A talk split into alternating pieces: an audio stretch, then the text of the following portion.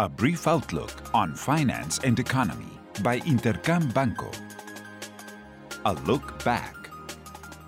Markets were focused on Jackson Hole's meeting in the United States and especially on Jerome Powell's comments, who assured that the Federal Reserve will maintain a restrictive monetary policy for an extended period of time to guarantee that inflation returns to its target level. Additionally, Banco de Mexico made its meeting minutes public and maintained a hawkish tone regarding future interest rate increases. We estimate that the central bank will increase interest rate in 75 basis points in its next meeting, given the inflationary conditions and the global context. As for economic data, second quarter GDP figures were made known in Mexico and the United States.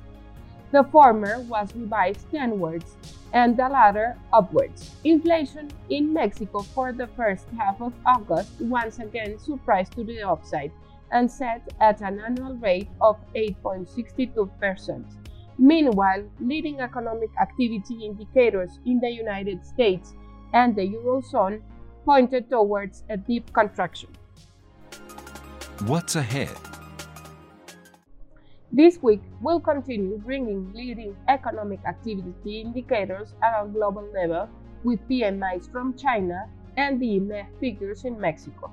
China's manufacturing sector is expected to start logging a moderate recovery during August, while services could record a slowdown. In Mexico, the economy is expected to grow at a more moderate pace, in line with what is occurring in the United States and the rest of the world.